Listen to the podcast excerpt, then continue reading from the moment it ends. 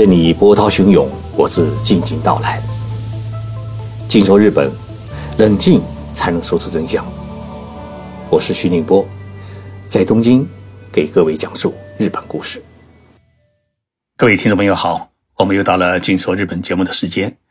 这几天啊，日本舆论有一件关注度很高的事情，是关于日本前首相森喜朗有关女性问题的发言。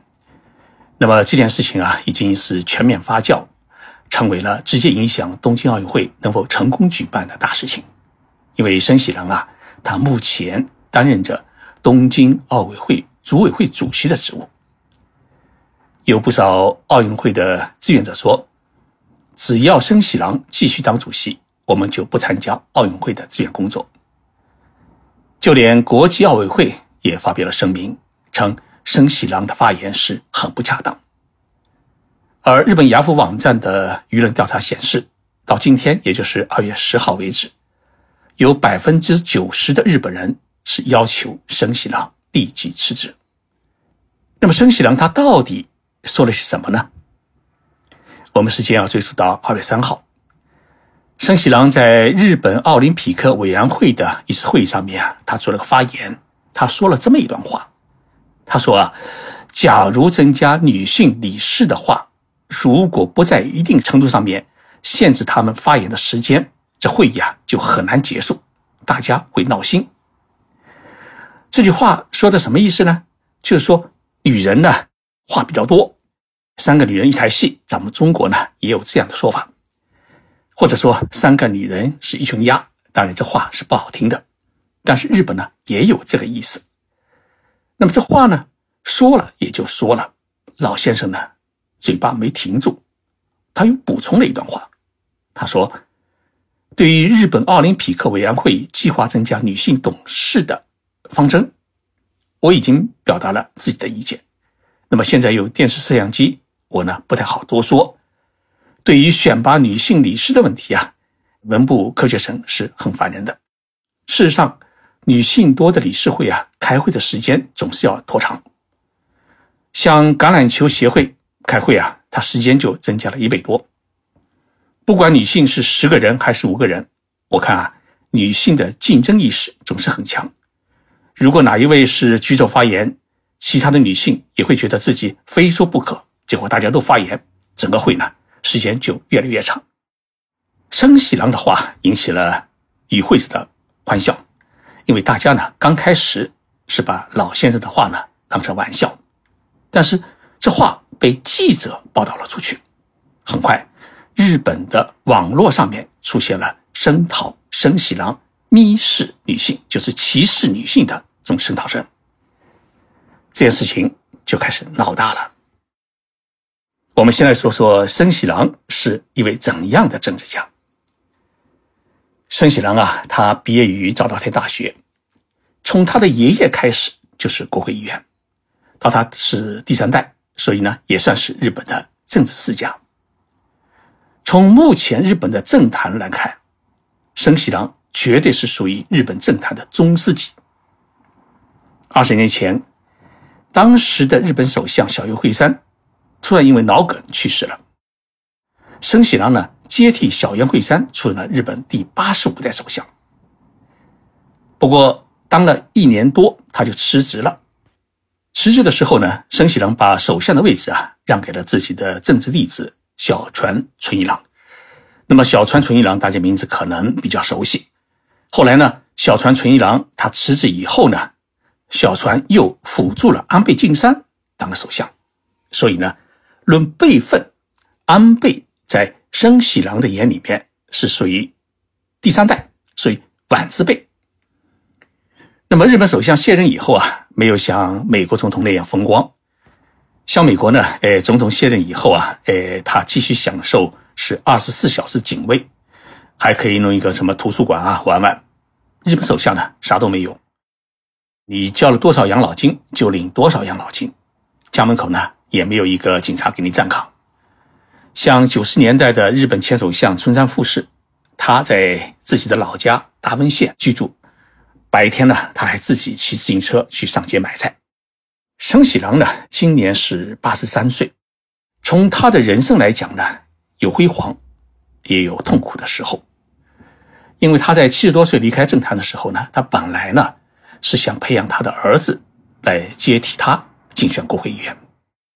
结果呢，他儿子是喝了一点酒，开车去二十四小时便利店，没想到呢，车啊一头撞上了便利店门。店员啊一报警，警察来了一查，好家伙，酒驾！作为现行犯呢，是当场逮捕。那么这个消息啊，是瞬间轰动了全国。因为这件事情，申喜良的儿子呢，只好辞去了石川县议会议员的职务，并从此呢蜗居在家，是闷闷不乐。两个月之后啊，申喜良的儿子突然在家倒下，虽然是救过来了，但是没过多久，他还是走了，终年是四十六岁。这件事情啊，对申喜郎打击是巨大的，申喜郎一下子变得异常的苍老，甚至一种绝望。因为延续了三代的政治世家，到他儿子的手里面就这么突然的断了。安倍第二次当首相是在二零一二年，他看到森喜朗是如此的落魄，觉得应该让老领导出来啊发挥一点余热，所以呢，请他出山担任了东京奥委会组委会主席，用他的政治智慧和手腕来辅助安倍呢操办东京奥运会。没有想到上任没几天。生喜郎查出了癌症，在医院住了几个月以后啊，他出来头发全白了，走路也是越来越蹒跚。他举行了一次记者会，说了一句很感人的话。他说啊，我手术动完了，感觉的还可以。我希望以自己的余命，就是剩下的生命啊，能够为东京奥运会的成功举办最后做一点事情。五年来。生喜郎是坚持到组委会办公室上班，他除了负责整个东京奥运会的筹备之外呢，还负责与国际奥委会主席巴赫的协调。但是天真有不测之风云，正当申喜郎啊，他迎来人生最后的灿烂时啊，新冠病毒疫情发生了。原定于二零二零年，就是去年七月举办的东京奥运会，是被迫推迟了一年。如今呢，距离东京奥运会举办啊，只剩下五个多月的时间。虽然因为疫情，有人期望如期举办，有人期望是继续推迟，甚至有人呢强烈要求取消东京奥运会。但是，日本政府和菅义伟首相呢是铁了心要办，森喜朗更是明确表示必须举办，因为这事呢事关日本的国家命运。然而，森喜朗他万万没有想到。自己在日本奥林匹克委员会的临时评议会上面说的这段话，不仅将他这几年为东京奥运舍命努力的业绩啊是一笔勾销，更是让他晚年的人生啊蒙上了一层抹不去的灰尘。当日本的舆论出现了声讨生喜郎密室女性的巨大的舆情的时候，一直还在使用翻盖手机的生喜郎。刚开始的时候啊，他没把这种声音当成一回事情，但是很快，《纽约时报》、《华盛顿邮报》、英国的路透社等世界著名媒体也把生喜郎抬了上去，罪名是作为东京奥运会组委会主席，申喜郎的发言违背了男女平等的奥运精神，这顶帽子啊就扣得很大。仅仅一天的时间啊。申喜郎的发言瞬间就成了世界级的丑闻，这种发酵的速度是他万万没有想到的。所以在第二天呢，申喜郎是硬着头皮举行了一个记者会，表示自己的发言呢是违反了奥运精神的不恰当发言，虚心接受大家的批评，并撤回自己的发言。申喜郎还表示，最近很少有机会听到有关女性的话题，所以呢，并不知道女性们的感受，引起了大家的误解。对于记者提出的“你是否准备辞职”的提问，森喜朗表示：“他说我还没有考虑过。”作为日本资深的前首相，八十三岁的呃森喜朗，他能够在一大群记者面前道歉，也许对于他本人来说呢，已经做到了极点。但是，日本的在野党、媒体和社会舆论是穷追不休。很快呢，国会讨论年度预算的会议变成了对菅义伟首相的追责会。但是，菅义伟首相说啊，他说：“申喜郎的这个发言啊，确实不妥，但是跟我不搭界，因为申先生不是政府任命的，而是奥委会组委会选举产生的。那么要他辞职啊，也必须由组委会来投票表决。”建议为这话说的有道理嘛？理论上来讲，当然是有道理。但是呢，舆论却不买账，照样天天报道，跟放电视连续剧一样。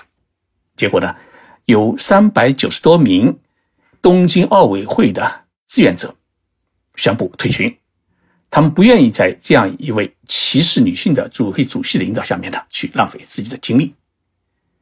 二月八号这一天，日本执政的自民党干事长阿吉俊博呢，举行了记者会。被问到三百九十多名志愿者辞退的问题时，二阶干事长是说了这么一段话。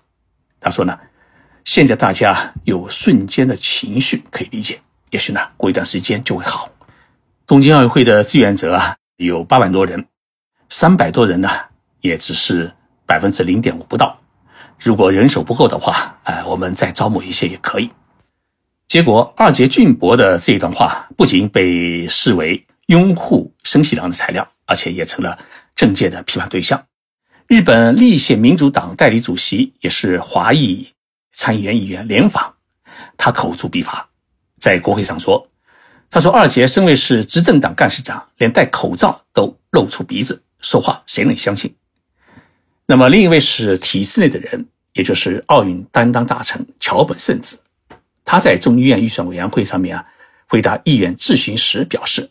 他说：“我不知道二阶干事长说的正义是什么，但是呢，这是不恰当的发言。多少有替生喜郎打掩护的，还有一位重量级的人物，是日本经济团体联合会会长中西宏明。那么，中西会长在八号的记者会上面说啊，他说日本社会啊，一直有将女性和男性分开来考虑的习惯，在我们公司，也就是中西担任董事长的日立公司。”他说：“只要提到多样性的话题，就会自然的将女性和男性分开来考虑。我自己呢，也是常常如此。那么，对于网络上面对生喜郎前手下的这种爆发性的批判之声，中西会长表示：‘他说，社交平台啊，其实真的很可怕。’生喜郎今年是八十三岁，而俊博今年是八十二岁，中西宏明呢，今年是七十五岁。”其实这一代日本男人一直是生活在大男子主义的时代，夫人与丈夫一起出门啊，需要延后半步，不可以与丈夫是并肩而行。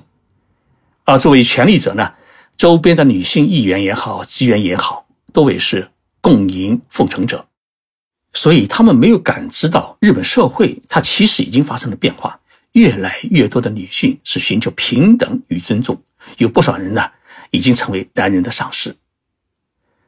刚才我特别提到，距离东京奥运会啊只剩下五个多月的时间，因为生喜郎的这个发言啊，临时换帅是否有这个必要？会不会影响奥运会的运营？这已经没有人去考虑这些问题。所以，雅虎网站上面四七万人投票，有百分之九十人要求生喜郎引咎辞职，说明了日本的民众还是要求把生喜郎换掉。也许在野党呢是希望通过逼生喜郎辞职来进一步打击菅义伟政权，催他呢是早日下台举行大选，而网络上的舆情也许更多的是出于对日本老人政治与保守势力的厌恶，女性呢更多是为了维护自己的尊严，获得与男性更多平等的权利。不管怎么样，一生多次呃惹下口祸的生喜郎，如今这一关啊。恐怕也难过。他在接受媒体采访时啊，说了这么一段话。他说：“为了东京奥运会，我一生悬命献身到今，但是也不知道自己接下来该怎么办才好。也许我已经是有害的粗大垃圾。如果大家真的这么认为的话，那就把我当做垃圾清扫出去好了。”这话呢，从一位身怀绝症。依然奉献奥运的老人口中说出啊，多少有些凄凉。但是呢，这件事也给整个日本社会，尤其是给男人们上了一堂很好的教育课，就是要尊重女性，不要忘记男女平等。谢谢大家收听今天的节目。关于生喜郎的发言的问题，他的结局到底如何呢？如果有结果的话，我们在下一期的节目给大家有个交代。在这里啊，我预祝大家新年快乐，阖家幸福。我们期盼二零二一年平平安安。